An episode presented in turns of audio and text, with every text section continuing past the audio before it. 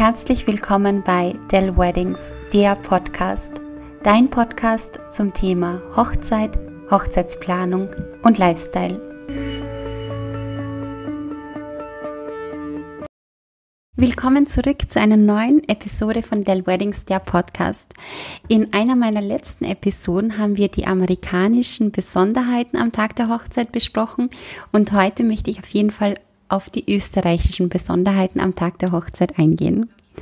Und eine wunder, wunderschöne Tradition, die bereits am Tag vor der Hochzeit stattfindet, ist das sogenannte Brautliedsingen. Das ist jetzt nicht in allen Regionen in Österreich bekannt, vor allem verbreitet ist es im Salzburger Raum.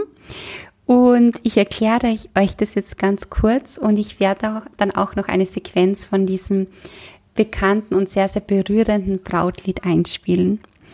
Und zwar versammeln sich am Tag vor der Hochzeit, im meisten Fall sind es Frauen, die versammeln sich ähm, im Haus, im ehemaligen Elternhaus oder im Elternhaus von der, von der Braut und singen für die Braut dieses Brautlied. Und das ist immer sehr, sehr, sehr, sehr emotional denn im Anschluss äh, sitzt man dann auch noch mit der Braut zusammen, spricht vielleicht über alte Geschichten, über Besonderheiten und stimmt sich eben auch wunderbar auf den Tag der Hochzeit am nächsten Tag an. Ein, also das ist der absolute Herzöffner und ganz, ganz eine besondere und wunderschöne Tradition. Schon glänzet hoch und her des Mondes Licht als alter Mann er heut zu dir spricht. Hast du geprüft dein Herz, treibst du damit nicht Scherz? Es ist die letzte Nacht, junge Braut, gib Acht.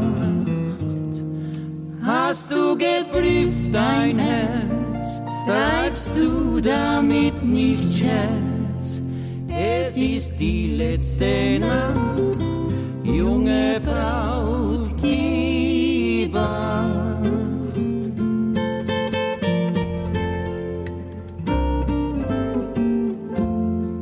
Eine weitere Besonderheit, die eben in Österreich und auch im angrenzenden Bayern sehr, sehr häufig stattfindet, ist eben das Brautstehlen am Tag der Hochzeit. Das heißt, nach dem Abendessen entführen einige der Gäste die Braut. Und die Aufgabe vom Bräutigam ist es, die Braut, also erstens einmal festzustellen, dass die Braut quasi gestohlen wurde, verloren gegangen ist. Er muss dann danach die Braut wiederfinden und diese Braut durch Geld oder durch Aufgaben oder beides eben auslösen.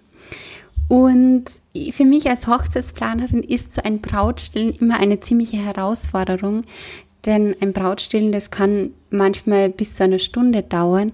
Und oft ist es so, dass dann gerne die Hochzeitsgesellschaft zerrissen ist, dass manche Gäste da nicht mitkommen zum Brautstillen und ähm, dass in dieser Zeit, wo das Brautstillen stattfindet, dass es dass eben wirklich die Hochzeitsgesellschaft zerrissen ist. Das heißt, ich würde mir das wirklich sehr, sehr gut überlegen, ob man das am Tag der Hochzeit machen möchte. Man kann das ja auch so ein bisschen steuern. Und es ist auf jeden Fall sehr bereichernd, weil es Unterhaltung bietet. Aber die Schwierigkeit bzw. die Herausforderung ist auf jeden Fall, dass die Hochzeitsgesellschaft während dem Brautstillen zerrissen ist. Ähm, weil man muss sich denken, vielleicht ältere Gäste können da nicht so einfach mitkommen oder wollen nicht. Und also das würde ich auf jeden Fall im Hinterkopf behalten, wenn ihr das plant, ähm, dass es wirklich nicht zu lange dauert, dass es vielleicht auch nicht zu weit entfernt ist vom Abendessen, von diesem Saal, von, von diesen Räumlichkeiten, wo eben das Abendessen stattfindet. Und wie gesagt, dass es nicht zu lange dauert. Ein weiterer wunderschöner Brauch, den wir hier in Österreich nach wie vor erleben, ist die Morgengabe. Die Morgengabe ist ein relativ alter Brauch und früher war es so, dass der Bräutigam seiner Braut am Tag nach der Hochzeit, eben am nächsten Morgen, einen Geldbetrag übergeben hat. Damit wollte man, dass die Frau im, Ab im Falle eines Ablebens ihres Mannes ähm, neben dem Nachlass einfach abgesichert ist. Und daher hat eben der Bräutigam seiner Braut am Tag danach einen Geldbetrag gegeben. Ja, und heutzutage ist es abgewandelt, ein bisschen abgewandelt worden. Geschenke, die heute gerne gemacht werden, sind zum Beispiel Uhren oder die Frau bekommt vom Mann einen Ansteckring, der wird ihm dann am Ringfinger über dem Ehering angebracht. Also da kann man der Kreativität natürlich freien Lauf lassen und ich denke mal, jeder freut sich über besondere Geschenke. Einen wunderschönen Hochzeitsbrauch bildet die Hochzeitskerze. Und die Hochzeitskerze wird am Tag der Hochzeit in der Kirche, eventuell auch am Standesamt oder während einer freien Trauung entzünden. Und dazu möchte ich euch jetzt kurz vorlesen, wie dieser Brauch der Hochzeitskerze bzw. die Bedeutung, die hinter der Hochzeitskerze steht. Ihren Ursprung hat die Traukerze im Mittelalter.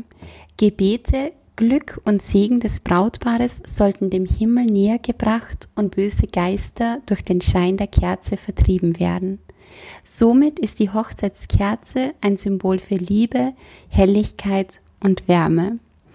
Wie gesagt, diese Hochzeitskerze wird während der Zeremonie entzündet und auf der Hochzeitskerze steht im Idealfall der Vorname, der Vorname des jeweiligen Brautpaares, das Hochzeitsdatum oder mit, gepaart mit einem Traubenpaar oder den Eheringen.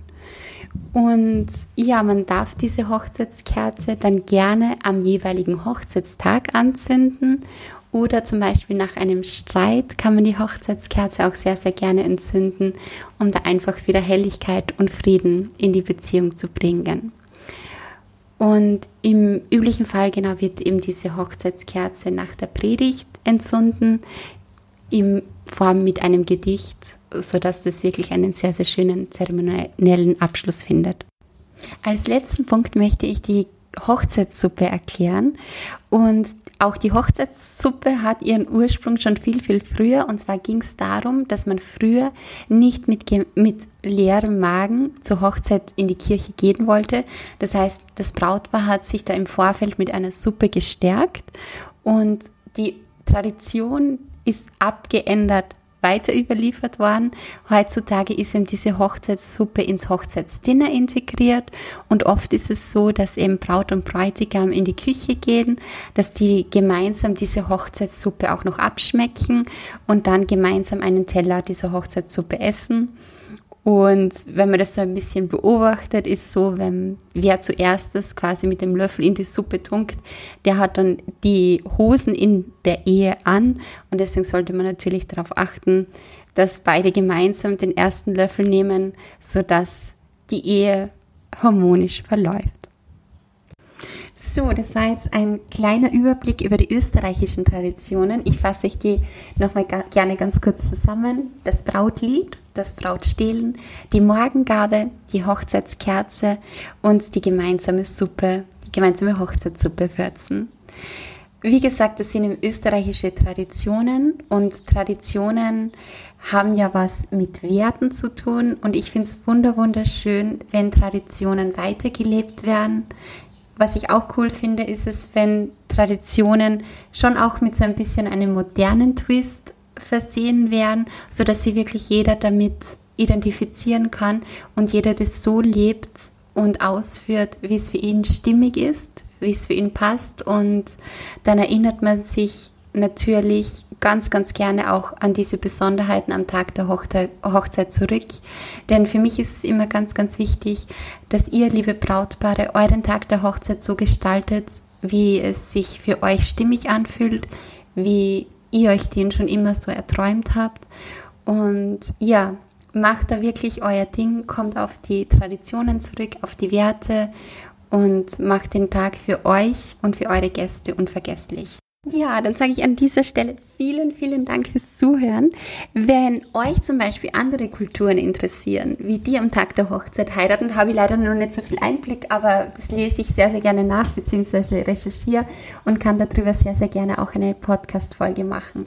Denn das ganz, ganz cool an diesem Podcast ist einfach, dass dieser mittlerweile in ganz, ganz vielen Ländern gehört wird, wo ich zum Beispiel gar nicht weiß, wer da jetzt wohnt, wo ich keinen Bezug dorthin habe. Ähm, ich sehe das nämlich immer ganz toll in einer Auflistung, welches Land, welches Bundesland ähm, sich den Podcast anhört. Und letztens war da Kolumbien mit dabei, wo ich mir denke, okay, wie cool, ähm, dass dieser Podcast Kolumbien erreicht, wo ich nicht einmal einen Bezug mit hab, dahin habe. Also von dem her tausend Dank an euch alle fürs Zuhören. Äh, ich bin immer für Inspirationen äh, bzw. für Feedback offen und setze das natürlich sehr, sehr gerne in den nächsten Folgen um. Ja, und apropos nächste Folgen, der Podcast verabschiedet sich in eine kurze Pause. Und zwar am Sonntag in zwei Wochen gibt's noch eine quasi finale Abschlussfolge von der ersten Staffel. Ich habe mir überlegt, das zu unterteilen in verschiedene Staffeln. Und unglaublicherweise hat die erste Staffel dann 18 Folgen. Ich hätte nie gedacht, dass die Reise ja so lange geht und äh, dass da mittlerweile dann schon 18 Folgen im Kasten sind. Und ja, für die letzte Folge habe ich ganz, ganz einen besonderen Gast. Ihr kennt ihn auch schon von der ersten Folge, mein lieber Cousin. Und er wird mir ähm, Fragen stellen, wie eben die erste Staffel so für, für mich war. Wir werden eben einen kleinen Rückblick machen auf die vergangenen Folgen. Und ja, wir werden da einfach ein bisschen quatschen und mal schauen, in welche Richtung das geht. Ich freue mich auf jeden Fall sehr. Und ich bin dann spätestens im Oktober, also geplant ist der 10.10.2021, finde ich auch voll das schöne Datum. Ähm, da bin ich dann wieder zurück mit Staffel 2, wo ich mittlerweile auch schon ganz, ganz coole Themen ausgearbeitet habe und ich freue mich riesig drauf. Der Grund, warum ich jetzt so eine kurze Pause mache, ist einfach, dass mit den Hochzeiten gerade ganz, ganz viel ist und ich mir gedacht habe, okay, ich mache jetzt einfach auch ein bisschen eine kreative Pause, schaffe mal ein bisschen Platz und Raum auch so im im Kopf und lasse die Sachen auf mich wirken. Und ja, dann freue ich mich, wenn ich im Herbst wieder zurück bin. Dieser Podcast erscheint jeden zweiten Sonntag auf iTunes, Spotify oder dem Anbieter deiner Wahl. Falls du Fragen oder Anregungen zum Thema Hochzeit und Lifestyle hast, so schreib mir doch einfach. Nähere Infos unter www.del-weddings.com. Vielen Dank fürs Zuhören und bis zum nächsten Mal. Eure Daniela.